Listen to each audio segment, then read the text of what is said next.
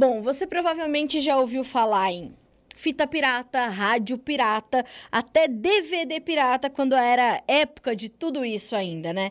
Mas quando a gente puxa essa conversa para o Conversa de Cerca, o nosso podcast aqui do Notícias Agrícolas, a gente vai falar sobre semente pirata. Pois é, é 2021 e isso ainda acontece. A gente vê isso ainda ser frequente no Brasil, isso ser uma preocupação para o produtor brasileiro e isso principalmente despertar a, a nossa atenção maior para uma necessidade que nós temos de trabalhar com rastreabilidade, investir em tecnologia para promover essa rastreabilidade. Isso se dá no feijão, se dá na soja, se dá no trigo, se dá no milho, enfim, é um problema que a gente precisa combater. E já tem algumas soluções importantes aí se destacando para que isso aconteça. E quando eu citei feijão, certamente veio à sua cabeça um dos maiores líderes desse setor que o Brasil tem, que é o Marcelo Líderes, presidente do IBRAF, Instituto Brasileiro do Feijão e diretor da Correpare, já grande amigo e parceiro do Notícias Agrícolas de longa, longa data. Por isso que a gente fez o quê? puxou o Marcelo Líderes para nossa cerca, para esse episódio do Conversa de Cerca. Marcelo Líder, seja bem-vindo ao nosso podcast. Que prazer receber você aqui. Prazer estar aqui conversando com vocês, né, sobre o feijãozinho de sempre, né, cara? E é tão importante a gente falar sobre feijão, né? Marcelo, porque é, nesses últimos 24 anos aí, que é o tempo que o Notícias Agrícolas existe, você sempre teve conosco nos trazendo a importância dessa cultura para o Brasil, justamente pelos hábitos de alimentação do brasileiro. E que a gente começou a conseguir, inclusive, colocar isso para fora do Brasil, né, Marcelo? A importância do feijão e, e como o feijão pode ser um alimento muito versátil e de elevado valor nutricional, e isso foi chegando a outras culturas também. Se a gente pudesse fazer um, um retrospecto aí desses últimos 10 anos, vamos colocar dessa forma, a gente veria um, um, um avanço muito grande dessa cultura e desse mercado olhando para o agronegócio brasileiro, né? Eu acredito que sim, cara. Quando a gente olha é, os aspectos positivos, a evolução que a gente teve nos últimos 10 anos, é, foi bastante grande. Entre eles, o ano de 2016, por exemplo, foi declarado pela FAO e pela ONU como o Ano Internacional dos Pulses, né? E o feijão é o nosso principal pulse, né? junto com lentilha, ervilha, grão de bico, que são os principais no mundo, né? Mas nós, é, aquele que nós temos é, dedicado maior pesquisa, um maior conhecimento dos produtores, um maior consumo, é, são os feijões. Então, nesse período, é, nós vimos uma transformação. Nós exportávamos lá praticamente nada na década de 2000. Na década de 2010, nós começamos a ter uma certa participação no mercado mundial e fomos batendo sucessivos recordes. Mas o que é interessante é que nós temos conseguido e temos como objetivo na cadeia produtiva exportar excedentes, né? então nunca deixar o mercado nacional é, em segundo plano por causa das exportações, ainda mais que é um produto básico, né? Então, alguns feijões que é, nem existia antes de 2010, por exemplo, no Brasil, né, somente importado, como feijão mung, que eu lembro agora, é, é, é, o feijão que bateu é, o recorde o ano passado, é o mais exportado ano passado. O Brasil exportou 177 mil toneladas, a variedade que mais exportou foi de feijão mung, 50 e tantas mil toneladas. Então, por vários motivos, a gente pode comentar sobre como ele se encaixa aí dentro da, da do planejamento dos produtores, né? Do rodízio. Quem é, quem é o nosso principal cliente dessa variedade, Marcelo?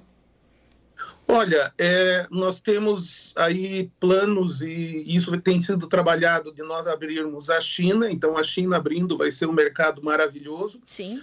Mercado, é, eu diria para você que a gente atende hoje com esse feijão Índia, Paquistão, alguma coisa para Egito, alguma coisa para alguns outros países árabes e já estamos atendendo também países da Ásia, né, lá do Oriente. Então, uh, desde Filipinas, passando por Indonésia, alguma coisa, é, uh, Vietnã, que acaba exportando também para a China, e aproveitando o momento em que a China reduziu o volume de produção, ela era um grande player exportador, e nós estamos buscando atuar numa fatia desse mercado do feijão mung. E o mung, pra, só para quem não conhece, não está tão familiarizado, ele é aquele feijão que a gente encontra no supermercado que faz o moyashi, né? aquele broto de feijão. Uhum. Então, broto de feijão é feito em todos os lugares do mundo com esse feijão. É um feijão pequenininho, verdinho.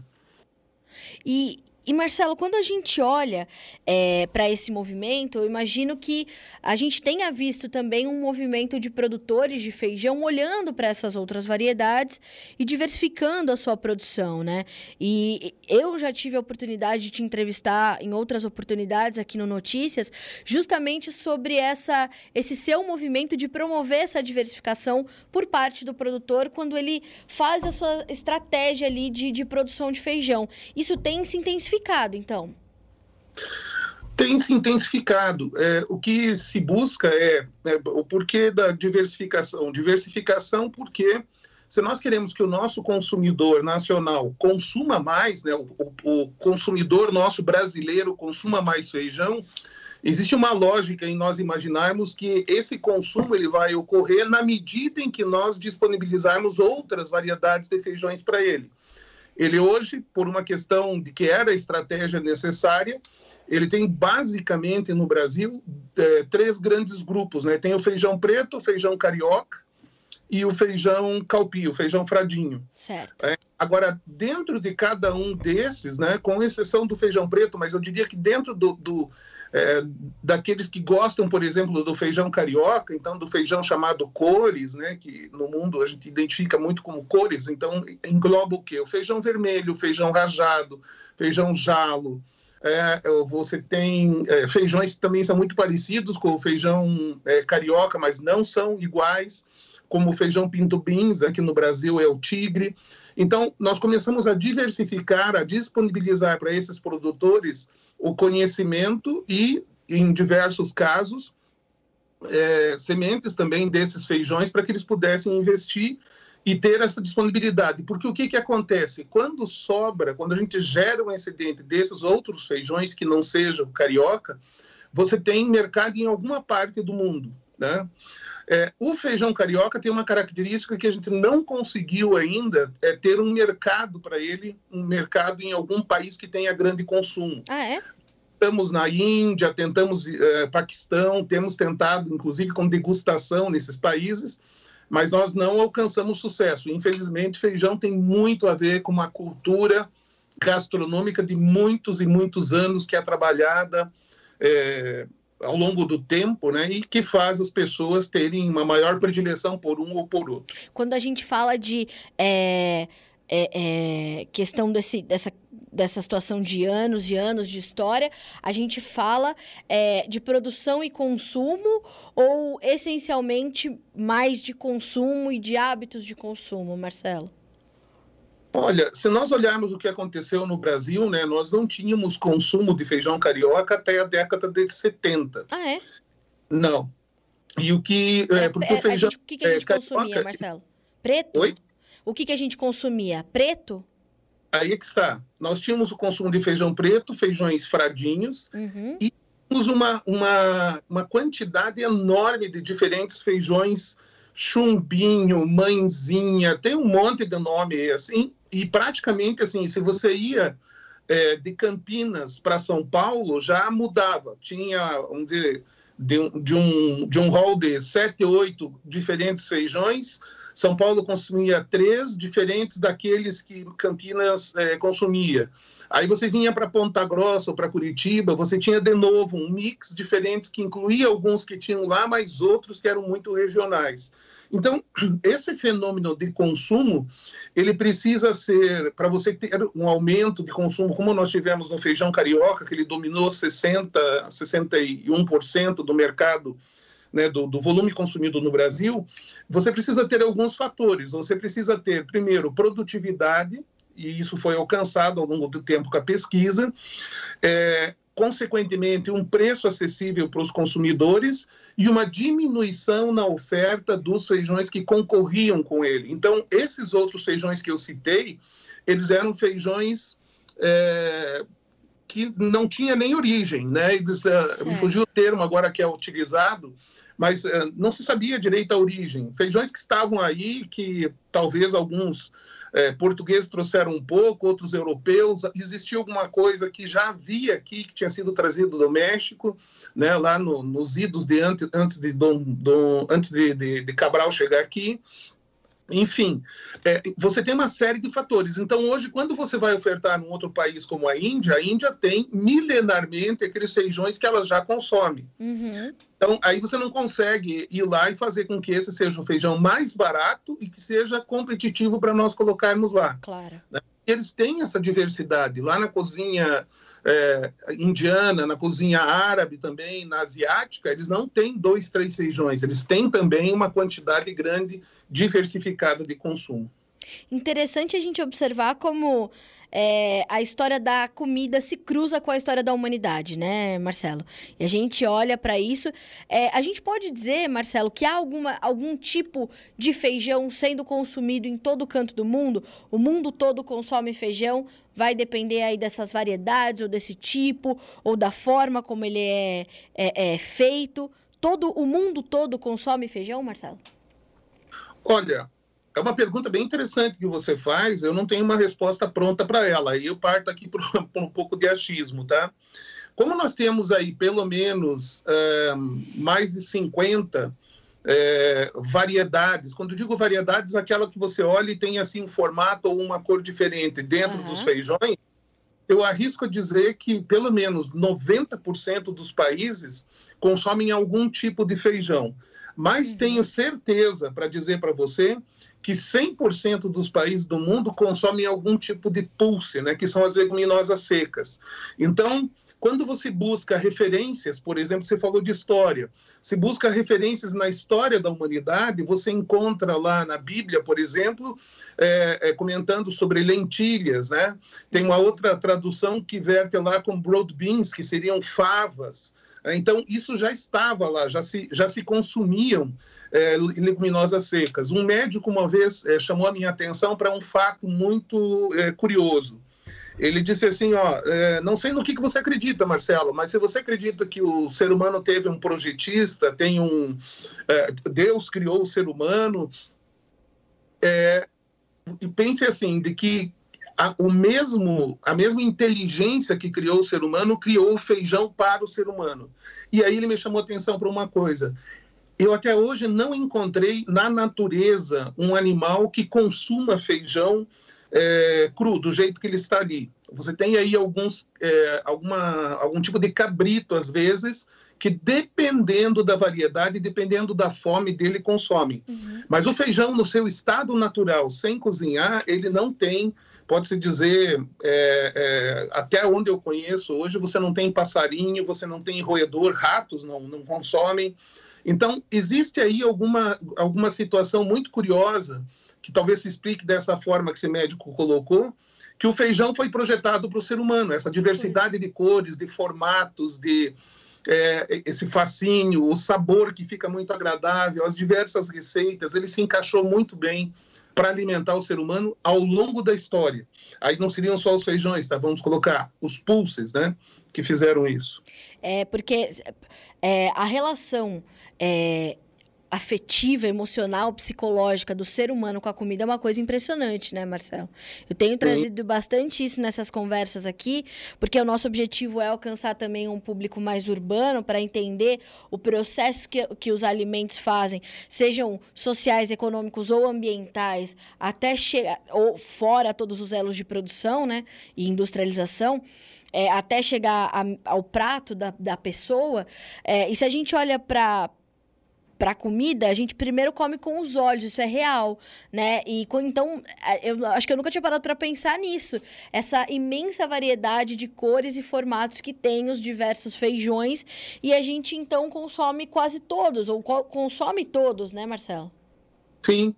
E tem, tem uma curiosidade, a nossa cultura, né, vamos colocar assim, o brasileiro, né, que, que foi se formando ao longo do tempo, é, fez com que hoje, por exemplo, 2021, né, e já que também quem está nos assistindo é, é são os urbanos, né, a maioria das pessoas é, estão em alguma cidade, é, é interessante que quando elas não estão diretamente envolvidas com a produção do feijão, é, e é o caso da maioria das vezes, elas têm essa, essa relação afetiva com o feijão, e é bastante interessante que é o quê? Quando eu menciono é, é, para as pessoas, às vezes numa palestra ou numa oportunidade de estar tá conversando com um público que não é frequentemente é, o público com quem eu converso normalmente, eu acabo comentando assim: qual é a primeira lembrança que você tem de feijão na tua vida? E aí a é. pessoa busca assim e, bom, é, não sei, é, é eu, eu provavelmente comecei a consumir feijão depois é, que, que eu fui é, acabou a lactação, né? Acabei sim. de ser amamentado pela minha mãe, aí provavelmente sim, é aí que entra a primeira, o primeiro encontro do brasileiro com o feijão, que é uma excelente lembrança, né? Você sim. ter é, esse, esse, alimento entre os primeiros, né? Que você é, menciona, inclusive, quando você quer dar saúde para uma criança, né? Dá um feijão para ele, certo? Ah, não, agora vou começar a comer de feijão, veja só meu filho, né? Vai comer um prato e... de arroz e feijão, né, Marcelo? Então, e aí vê aquela criança né, saudável, lambuzada de feijão, comendo aquele feijão com gosto. Isso é uma coisa maravilhosa e, e as pessoas têm essa lembrança afetiva. E a segunda delas é na escola. Né? Como é que a gente aprende o, o milagre, entre aspas, né, da, da, da, da, semente, né, dela se multiplicar e dela é, a vida está ali, né? É do feijão no algodão, né? Então são é, são relações é, afetivas muito positivas e invariavelmente a pessoa se tiver distraída, ela senta, ela encosta e abre um sorriso ao lembrar do feijão. Isso é muito gostoso. Isso faz, para mim, o feijão é, torna o feijão algo muito especial. Não, completamente marcado na história das pessoas. E eu, e eu que gosto de contar história, é, contar a história do feijão para mim já está sendo incrível. E realmente, quando a gente puxa. Quando você falou, eu comecei a puxar a minha primeira memória. E de fato. É, e é engraçado, porque eu gosto, acho que de todos os tipos, assim. Não tem um que eu falar, ah, não gosto. E hoje.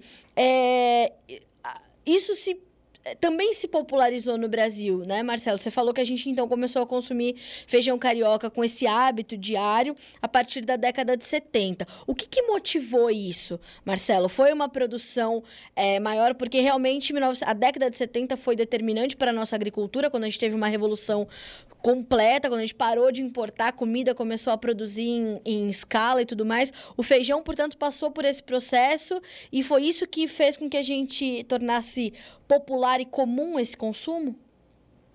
Sim, foi a pesquisa. A pesquisa, por exemplo, o Instituto Agronômico de Campinas, o IAC, foi o pioneiro em produzir é, feijão carioca. Né? Uhum. Tem toda a história do feijão carioca, ela ocorreu ali é, aí, aí, em Campinas, né? Você acho que está em Campinas. Sim. Aí, no Instituto Agronômico de Campinas. É muito interessante essa história de como ele foi é, separado, observado, né? Porque não existe invenção de um grão de feijão, mas alguém começou a observar que aquele grão ele tinha uma capacidade de produtividade maior, ele tinha uma maior resistência, eventualmente, a algum tipo de intempérie, algum tipo de doença. Começou a separar e, e começou a ver que aquilo dava certo e começaram a multiplicar. Aí vem a Embrapa também e começa a desenvolver a, a, um aprimoramento nessas. Daí vem o IAPAR também, e o próprio Instituto de Campinas.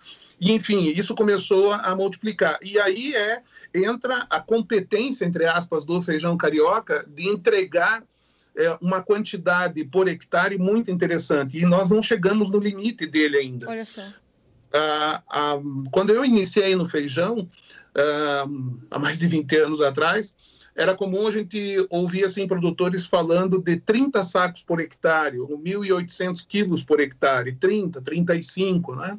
Passamos pelo 40, 50 e hoje lavouras de alta tecnologia, utilizando é, o que tem de melhor em termos de, de insumos, né, como, por exemplo, é, os produtos biológicos, onde você usa né, a própria uhum. natureza para prover ali uma condição melhor para aquela planta se desenvolver, nós já temos hoje 70 sacos por hectare.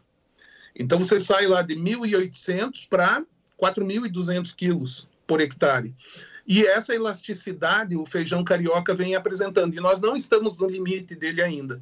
Então, isso facilitou. Daí o fato de que ele foi também trabalhado né, para ter uma, uma planta que ela é, pudesse ser colhida com máquina. Isso fez muita diferença. Certo. Né?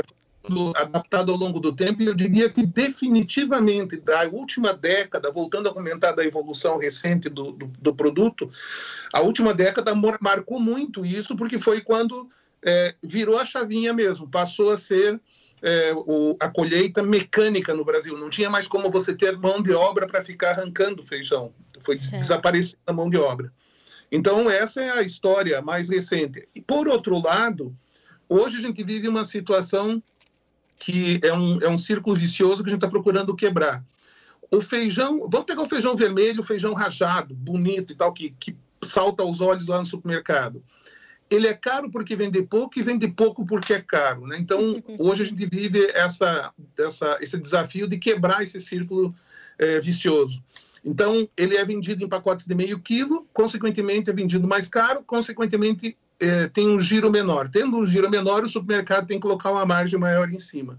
Então, na medida em que nós vamos disponibilizando, vamos tendo a produção desses feijões no Brasil, e aí tem mercado externo, nós vamos conseguindo disponibilizar também para os empacotadores colocarem é, lá no supermercado, na gôndola, em pacotes de um quilo. Feijão rajado você já encontra com um quilo, vermelho também. Então, isso vai é, mudando um pouco esse, é, facilitando o acesso da população a esses feijões. E tem uma curiosidade nos feijões que é a seguinte: é, lá no Plano Nacional da. É, tem, tem um termo específico, mas é seria assim: o que de ideal o, o brasileiro é, tem de disponível para consumir que é recomendado pelo Ministério da Saúde. E você tem lá, é, no plural, feijões. E quando você vai olhar, cada feijão tem uma peculiaridade em termos de nutrição, hum. capacidade de, de, nutrir. Um tem um pouquinho mais de zinco, outro tem um pouquinho mais de ferro, outro tem um pouquinho mais de magnésio, e vai por aí afora. Então, quando você diversifica esses feijões, você passa a ter não só a possibilidade de ter um hábito de consumir com mais frequência, claro consumir também algo que equilibra mais dentro da tua necessidade nutricional. Sem contar que você diversifica o cardápio também de todos os dias para quem tem essa possibilidade, uh, o que ajuda também a movimentar e trazer uma liquidez diferente, diferente para a demanda, né, Marcelo? Sim, e aí você tem receitas diferentes, nós temos visto Sim. aí... É, inclusive o feijão, é interessante notar isso, né? O feijão deixou de ser nos últimos 10 anos é, um produto em si acabado, né? A gente olhava para o feijão e às vezes comentava, pois é, a soja, o milho, você pode fazer muita coisa com ele, né? É, subprodutos, ele é uma matéria-prima. O feijão não. O feijão se tornou, nesses últimos anos, é, uma matéria-prima também. Né? Existe hoje isolamento de proteína de feijão. Aí no interior de São Paulo, uma empresa lançou é, o feijão carioca como base para uma carne, né, entre aspas, uma carne vegetal, né, que foi lançado agora por uma grande empresa, também é a base de feijão. Farinhas de feijão que atendem à necessidade não só dos é, é, veganos e vegetarianos, né, mas a, os celíacos precisam desse tipo de farinha e buscam também. Então, é, a última vez que eu olhei alguma pesquisa lá fora, porque isso aí é, um, é uma tendência mundial que, que é chamado plant-based, né, que é a, a, proteína das plantas, a última vez que eu olhei, existiam mais de 2 mil produtos à base de feijão, lentilha, ervilha, grão de bico.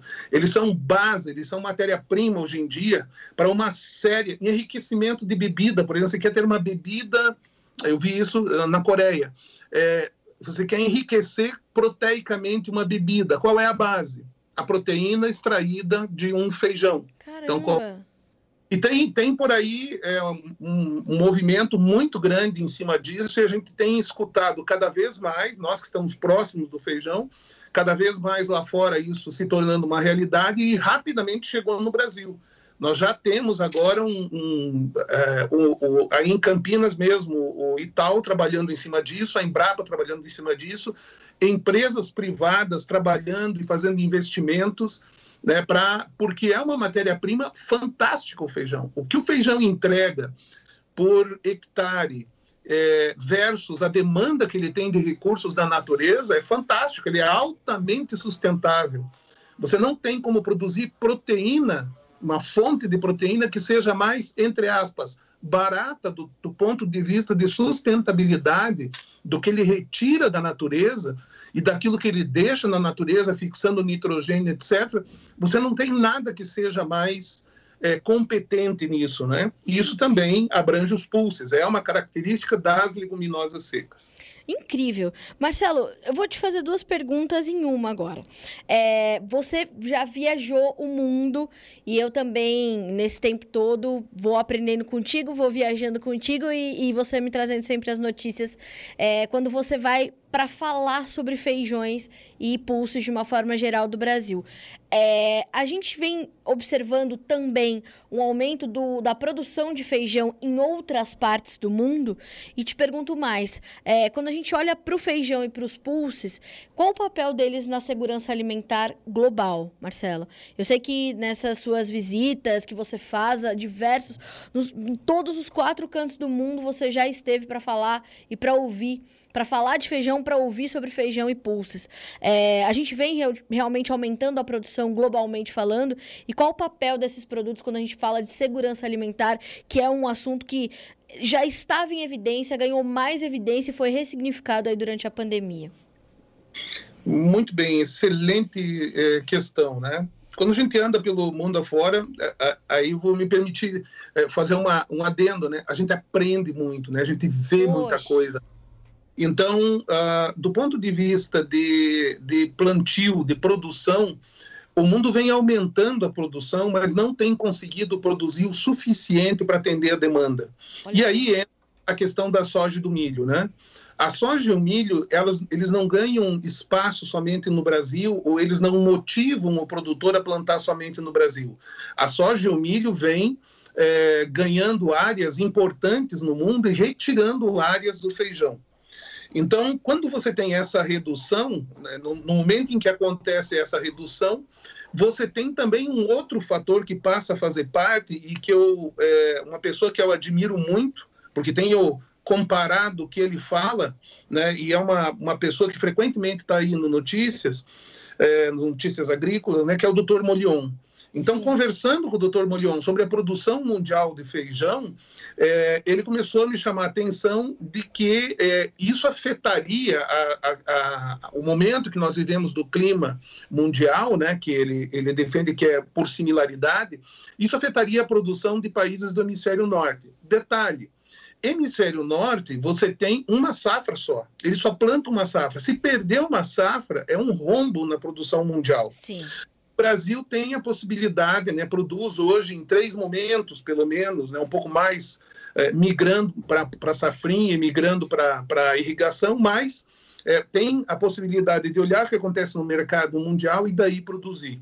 Então, Estados Unidos, Canadá, é, eu estou muito atento agora nesse momento que está acontecendo lá, porque a, as questões de você ter é, geadas é, tardias, nevascas tardias ou muito cedo, tem afetado não só a, o milho, a soja, o plantio ou a colheita deles, mas afeta também diretamente o feijão. Certo. Então, além de você perder área na soja e no milho por é, áreas para a soja e para o milho, áreas que seriam do feijão, você tem esse fator. E a outra pergunta é sobre. Então, a questão de produção, é, nós temos uma, uma redução em, em em comparação com a necessidade. Nós teríamos que estar tendo um crescimento na oferta e ela não está acontecendo na mesma proporção.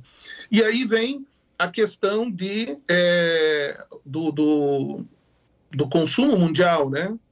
Peraí, a segunda parte da Sim, pergunta a segurança é alimentar. Segurança alimentar.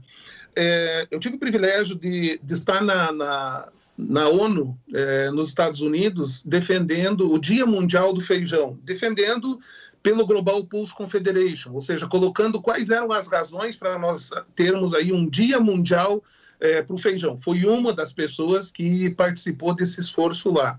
E por que é que eles foram muito simpáticos à ideia, né? A FAO, né? Que, que é, uma, é um órgão, é um braço da ONU. Sim. Porque exatamente isso que eu comentei há pouco. Ele é, é baixo impacto ambiental, extremamente nutritivo, com possibilidade de armazenagem. Você não precisa ter uma câmara frigorífica necessariamente para armazenar durante dois, três anos feijão. Olha só. Olha a curiosidade. Se você controlar insetos e você controla né, caruncho, por exemplo, de outras formas, sem usar produtos químicos, você pode guardar o feijão por dois, três, quatro anos, né? E talvez o sabor mude um pouco, mas nutricionalmente ele continua capaz. Então, quando a, a FAO se debruça sobre o abastecimento mundial de alimentos, eles veem o feijão como básico e, os, os pulses, né, como fonte proteica número um. Por quê? Porque tem a possibilidade de plantar em diversos países, tem é, a possibilidade de transportar, é, o transporte dele é facilitado, porque você não tem que transportar pronto, você, a pessoa lá no destino vai, vai, vai acabar de, de produzir ele lá, de, de, de, cozinhar, etc., agrega lá a sua receita e faz parte já da cultura da maioria dos países. Então, ele é um produto considerado chave para manter o mundo alimentado. E quando a gente diz o mundo alimentado, eles leem isso também né, como o ex-ministro Roberto Rodrigues. Isso é paz. Né? Qual é a grande preocupação da FAO? Migração. Né? Quando foi que os venezuelanos saíram eh, e foram, vieram para o Brasil e foram para os outros países, né? Eh, criando uma onda eh, migratória? Foi quando deu fome. Não claro. foi quando aconteceram as outras loucuras lá, né? Mas foi quando deu fome, né? Na Europa, o que leva aquelas ondas né, de sírios saírem lá do meio da guerra? Foi a guerra? Não. A guerra foi o causador da fome, mas o que levou eles migrarem foi a fome. É, né? a importância claro. de ter o feijão. Não, é, é, é, é, mais uma vez, né? A história da comida e a história da humanidade caminham juntas. Nós temos esse histórico formado e o que estamos construindo de história e de memórias, ela está muito ligada a isso. Eu te fiz essa pergunta também, Marcelo, porque é o seguinte: a gente tem visto acontecer é, durante a pandemia, principalmente, isso já vinha acontecendo, mas se intensificou durante a pandemia. A as, os questionamentos de líderes recentes que a gente vê no Brasil, principalmente os influenciadores digitais, que são essas novas gerações aí é, chegando para comunicar, né? É, o que é muito bom, mas a gente precisa buscar informações, inclusive, é, responsáveis dentro dessas que surgem nas redes sociais, porque começaram a questionar. O Brasil é um, que, um, um país que produz tanta comida, mas tem tanta gente passando fome. Então a gente exporta o que tem de melhor e fica o resto para o povo brasileiro, para a população brasileira. E, e, e, a, e, calhou desses novos episódios, dessa, desse novo momento aí do Conversa de Cerca é, é, acontecerem e serem produzidos, serem gravados durante a pandemia, quando essas, essas colocações elas começam a aparecer com mais frequência e umas cobranças serem feitas para nós do setor diante disso. É, o problema está é, muito mais distante da produção da comida do que da sua distribuição e da sua. Não, é, não falo distribuição quando a gente fala de abastecimento.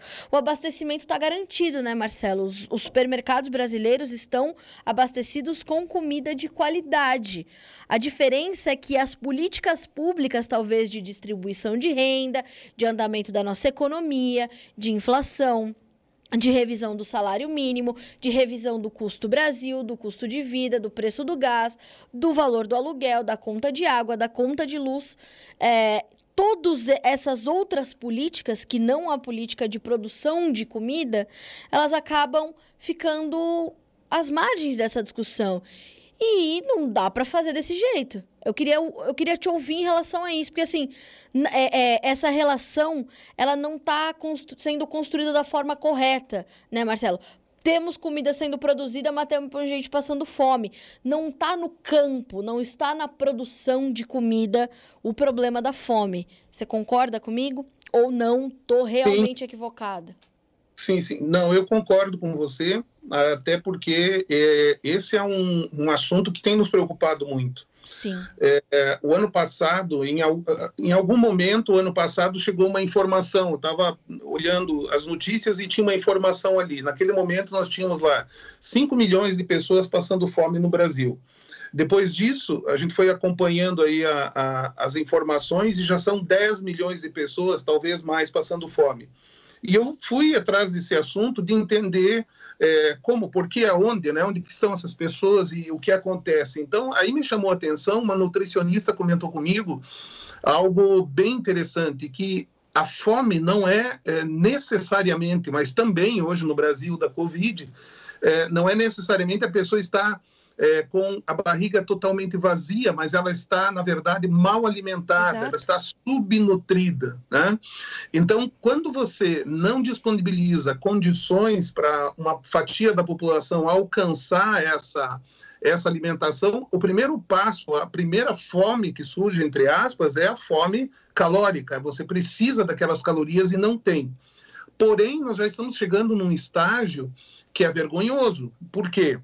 Porque num país que produz tanta riqueza a partir do, do, do agro, não é possível né, que nós tenhamos pessoas passando fome mesmo, que é a fome de não ter o volume de comida necessário. Daí, se a gente procura ali no Google um pouco de informação sobre isso, as informações, as notícias e tudo mais que tem de boas fontes, colocam que as pessoas estão passando fome, a clássica fome de, de dormir com fome. Né? Então, isso é inadmissível. E, na nossa ótica, é, o que, que a nossa cadeia produtiva tem que fazer? Basicamente é pressionar é, o governo para que nós tenhamos não é, exatamente subsídios da parte do governo, mas é, no nosso setor é muito mais um gerenciamento, uma orientação, é, fazer com que fluam as informações. Nós temos hoje dificuldade de fazer chegar é, olha a informação é, fantástica de hoje de manhã. Eu estava conversando com um grupo de pesquisadores, né, e tinha um pesquisador da, da, da IPAMIG.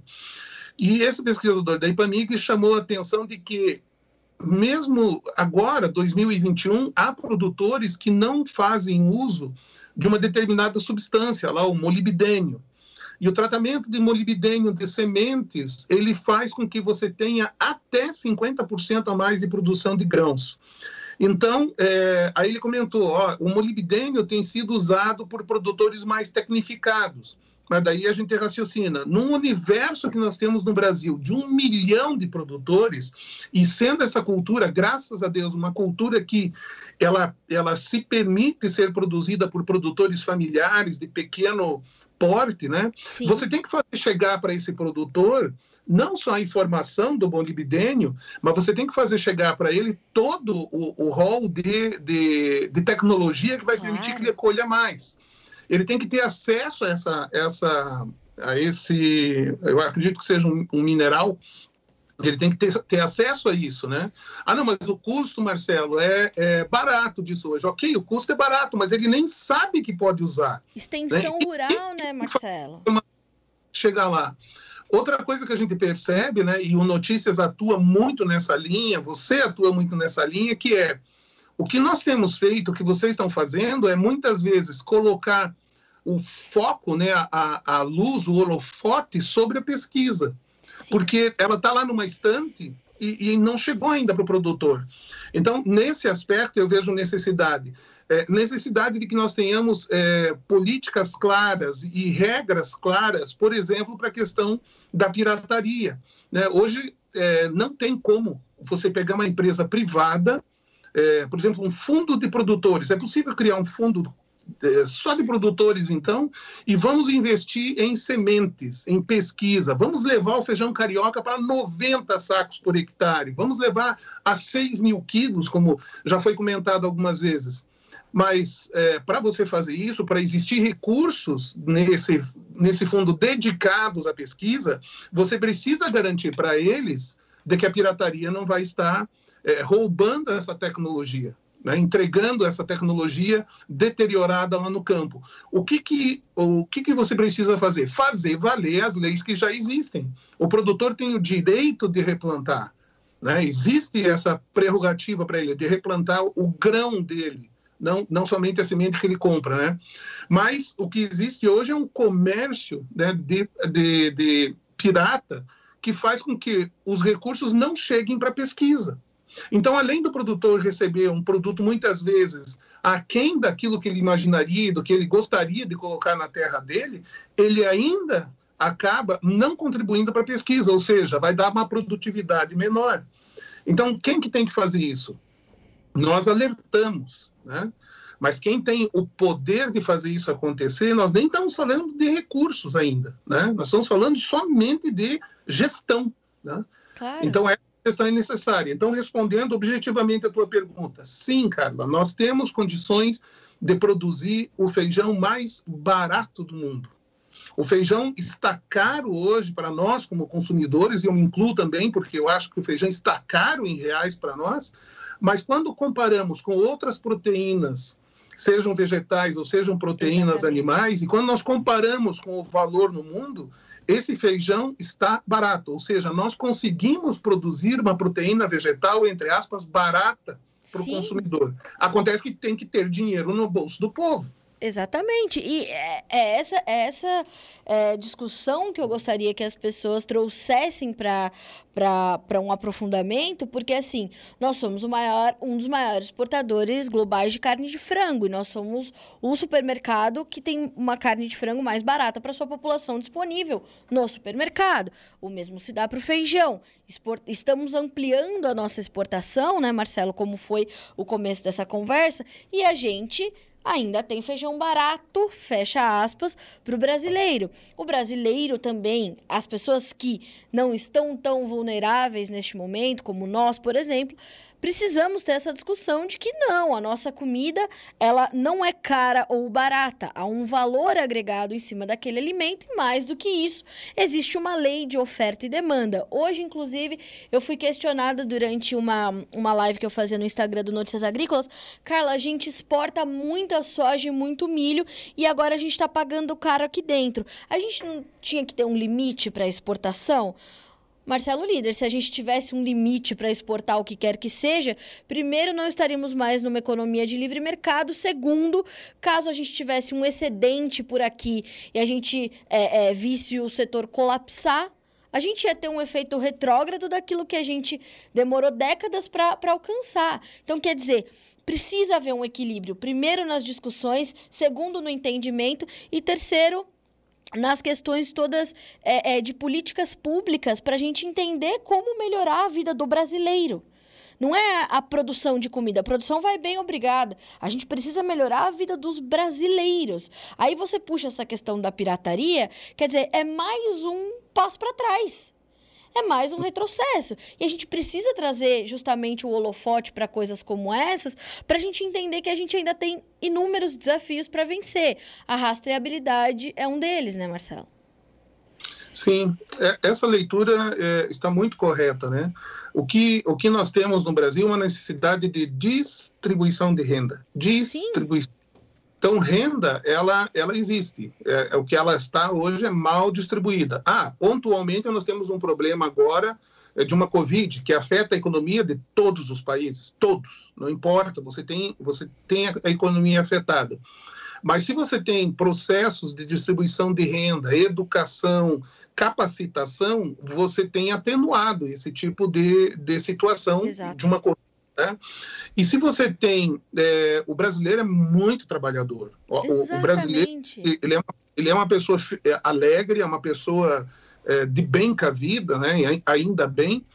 É, mas e ele é ele é muito trabalhador né eu é, uma das coisas que, que é, ontem me surpreenderam eu, eu fui escrever à noite sobre feijão e fui pesquisar um pouco sobre solidariedade, como é que está essa quantidade de, de, de, produtos que estão sendo doados por parte da população para quem tem é, uma vulnerabilidade maior. Eu fiquei positivamente impressionado, né, como o brasileiro tem sido solidário, né, como como é, não só as empresas, né, a, a, pessoa individual do ser humano tem sido solidário, vai lá Exato. e compra cestas básicas, vai lá e distribui, né, nós temos ainda uma desconfiança para contribuir para algumas é, ações, então nós confiamos mais naquilo que o nosso grupo pode fazer. Então, o nosso grupo de WhatsApp, a gente tem visto isso acontecer, essa solidariedade. Então, nós temos características muito interessantes. O que, né, e, e, eu cito aí a questão de trabalhar, de ser solidário e tudo mais. O que, que a gente precisa, então?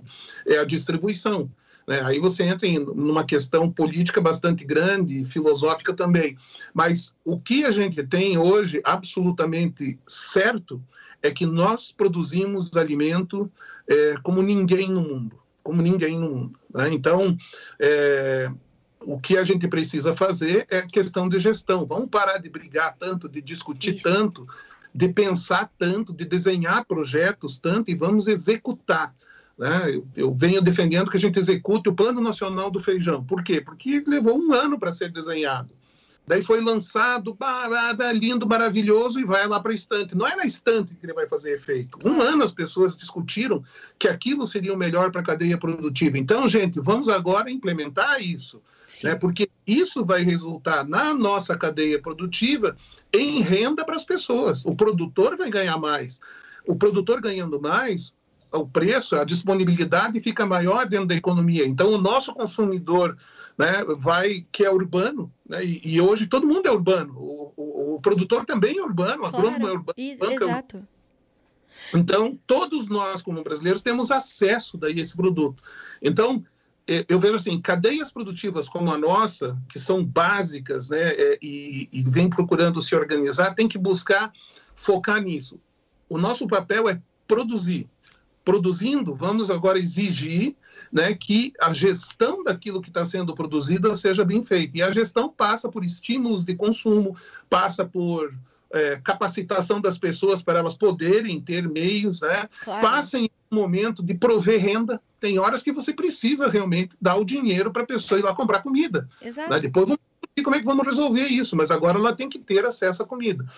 Então, são é, questões que se colocam aí para nós, não somente como brasileiros, como governo, como ser humano. É, como é que você vai dormir em paz se é, tem ali uma pessoa a alguns metros da tua casa que vai dormir na rua sem comer? Não, é, é, é, é uma, é uma bela reflexão. E, e, e, nesse momento, principalmente. E é, eu acho que arredonda bem a nossa conversa, a gente caminha aí para uma, uma fase final dessa prosa, que é, é, diante de tudo isso, o IBRAF, que é o Instituto Brasileiro do Feijão, comemora 15 anos esse ano, né, Marcelo? 15 anos, o tempo passa rápido, passa voando. Né? Passa. Né? E a gente foi ficando entretido com as coisas que vão acontecendo, com as demandas que acontecem, nós somos apaixonados, então a gente não vê o tempo passar, né? Vai arregaçando a, manga e vai, vai fazendo, né, junto, mobilizando as pessoas né, e, e chamando as pessoas para essa causa. Eu chamo de causa do feijão. Né? Comentei ali que produtor de todo tamanho produz. E consumidor?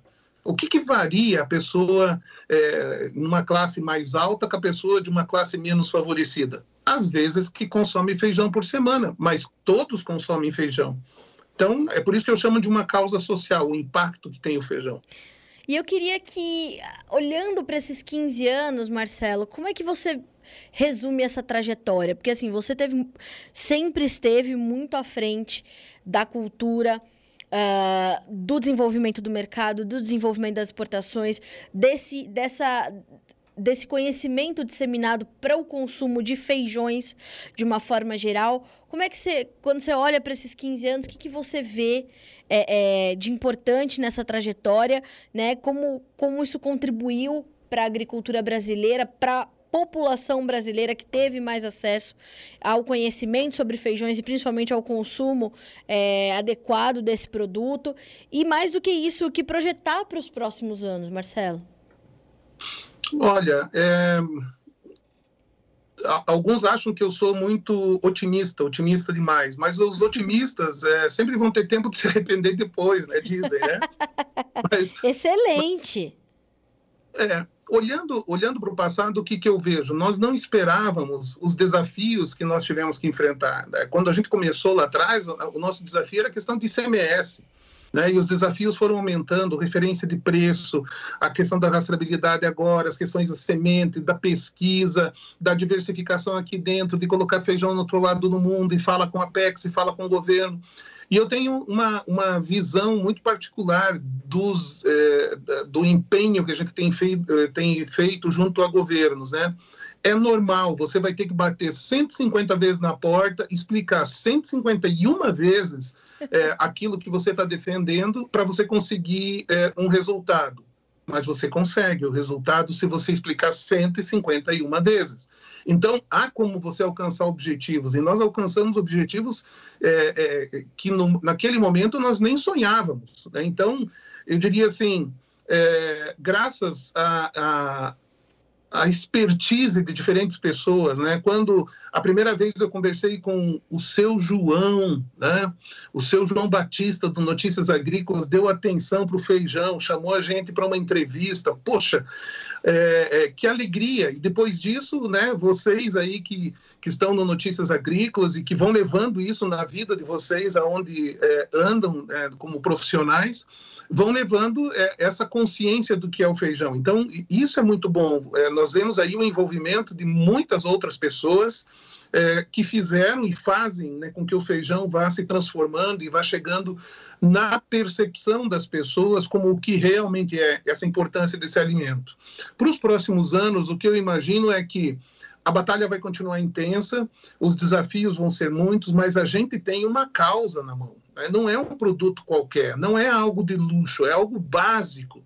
E quando a gente conversa com as pessoas, é fácil de sensibilizar elas. Você não tem que gastar muito argumento para chegar à conclusão de que precisam ser tomadas algumas uh, atitudes e ações. Então, eu, eu, diria assim, eu vejo com muito otimismo aquilo que vai ser feito. Acho que a gente mal começou a fazer nesses 15 anos um zero vírgula do que precisa ser feito, mas a gente sente que isso está se movimentando, isso está acontecendo, né? E diz que quando você vence a inércia, né? Tem até uma frase sobre isso.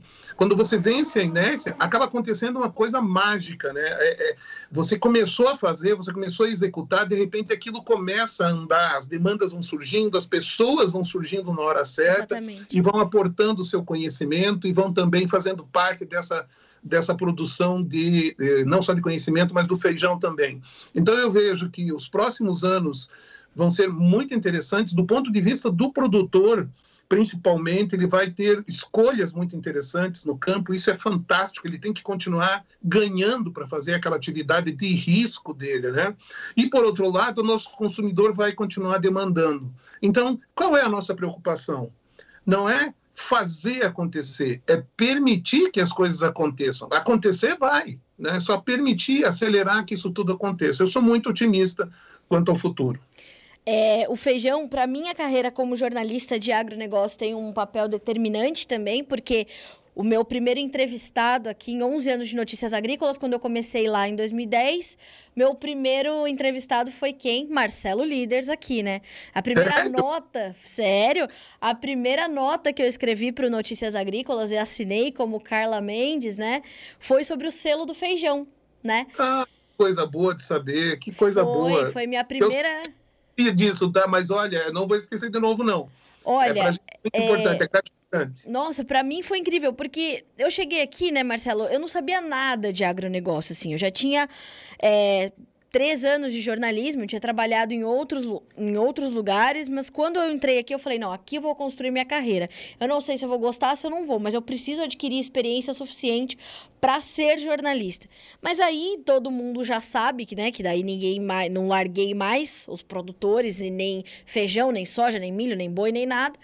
E, e, a primeira demanda, porque assim, eu cheguei aqui traduzindo notícias de agências internacionais. E cheguei aqui, aí o senhor João Batista Olive, que põe a gente no fogo. A gente aprende com o João porque ele põe a gente no fogo. Falou, Carlinha, tem uma. Uma, uma, um movimento aí do mercado do feijão. O Marcelo Líderes que está encabeçando, como se eu já soubesse quem é o Marcelo Líderes lá em 2010. E Carlinha acabou de chegar, precisa fazer uma nota sobre isso, da imagem do selo, é histórico para o Brasil, vamos embora, né? E foi a primeira, então, a primeira matéria que eu assinei como Carla Mendes, jornalista do Notícias Agrícolas, ainda foca, né, como a gente costuma falar no, no jornalismo. É, para o agronegócio ainda era estagiária, embora eu fosse já formada, mas para agro eu não sabia nada, então era uma espécie de, de estagiária mesmo. Então minha primeira matéria foi sobre feijão. E daí para frente, né, Marcelo, a gente criou uma, uma relação muito boa, eu e você, como fonte e jornalista, mas somos amigos ainda bem, assim como você é amigo de toda essa equipe, já visitou a redação do Notícias Agrícolas e sempre que vem a gente adora receber você. Então, muito obrigada por estar comigo aqui também nesse, nessa empreitada do Conversa de Cerca, que é contar boas histórias, contar a história da comida, contar a história de gente, contar histórias, né? É assim que a gente vai construindo a nossa própria história e é muito bom ter você na minha própria história como Carla Mendes, como jornalista, é, poder contar história de como as pessoas têm se alimentado, como elas vão se alimentar, para mim é, é determinante. Eu alcanço o objetivo que eu tinha quando eu escolhi ser jornalista, que é mudar a vida das pessoas de alguma forma e na dimensão que fosse, mesmo que pequenininha. Então, muito obrigada é, por trazer todas essas curiosidades incríveis aí sobre os feijões todos, sobre os pulses. Para a gente é sempre um prazer ter você, viu, Marcelo? Obrigada. Que bom que existe uma Carla Mendes no, no jornalismo né, para fazer esse papel. Obrigado pelo que você tem feito, pelas oportunidades que você tem, tem trazido para a gente, né? Porque se naquele momento foi o João que, que passou ali, você é, colocou você na fogueira, hoje em dia é você que entra na fogueira. Eu vou sozinho. né? Então, é, é, isso é muito gostoso, muito gostoso de ouvir e de saber. E a gente espera trazer outras notícias ou é, outras histórias, né? Aqui para essa sua iniciativa, tá? e nós estamos à disposição. E quando a gente souber de alguém que tem uma história boa para contar aí dos alimentos, eu vou é, lembrar de, de acionar você aí para você dar uma olhada nessas outras histórias que tem que são fantásticas aí é, do ser humano com os alimentos. É isso mesmo. Marcelo, muito obrigada. Um grande prazer entrevistar você mais uma vez, mas dessa vez com um propósito ainda maior, né, mais histórico. Obrigada, viu, Marcelo? Um grande abraço para ti até a próxima, meu amigo. Até a próxima. Muito obrigado. Um abraço a todos. Obrigada. Bom, senhores, conversa de cerca tem essa característica principal, né? Trazer boa prosa, boas histórias.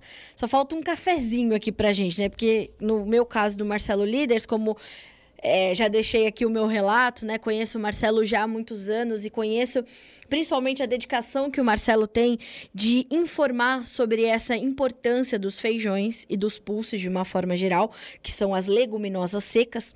É, realmente a história do feijão e a história da humanidade, elas se construíram muito juntas. Então, é um dos alimentos mais consumidos no mundo e, mais do que isso, é um, é um, um, um alimento de valor nutricional sem igual. Como disse o Marcelo, tá ali, né, nos, nos altos da história e de especialista dizendo, especialistas dizendo os feijões são alimentos que garantem ali é, uma boa alimentação para o ser humano. E também como colocou essa história interessantíssima que trouxe o Marcelo Líderes, né? Que nenhum outro é, animal né, nenhum outro ser vivo consome feijões como nós, vejam a importância disso, né? Então a gente vai aí construindo boas histórias de acordo com a história de boas comidas, como é o caso dos feijões e dos demais pulses. Então, para nós é sempre bom contar esse tipo de coisa aqui no Conversa de Cerca. Você sabe, né? Você pode ver esse podcast pelo YouTube do Notícias Agrícolas ou ouvi-lo pelas plataformas de áudio Spotify, Google Podcast, Apple Podcast, você escolhe. Fechado? E você pode também depois checar as melhores partes dessa conversa, dessa prosa pelas redes sociais, pelos cortezinhos que a gente faz e coloca ali em pílulas, né? Para você pegar ali as partes mais importantes e compartilhar, inclusive, com as pessoas que você quiser, certo? E o Notícias Agrícolas tem outros dois podcasts que você pode ouvir também, que são o Café em Prosa, um podcast, como o próprio nome já diz, focado na cafeicultura, e o outro do Grão à Barra, focado na, produ na, no, na produção de cacau e depois toda a sua cadeia de abastecimento e industrialização. Um podcast que tem à frente o Erickson Cunha, no Café em Prosa, Virgínia Alves e Erickson Cunha, duas outras iniciativas de podcasts aqui para te trazer mais uma forma de comunicação. Esse episódio do Conversa de Cerca fica por aqui e a gente volta a se encontrar no próximo. Até mais!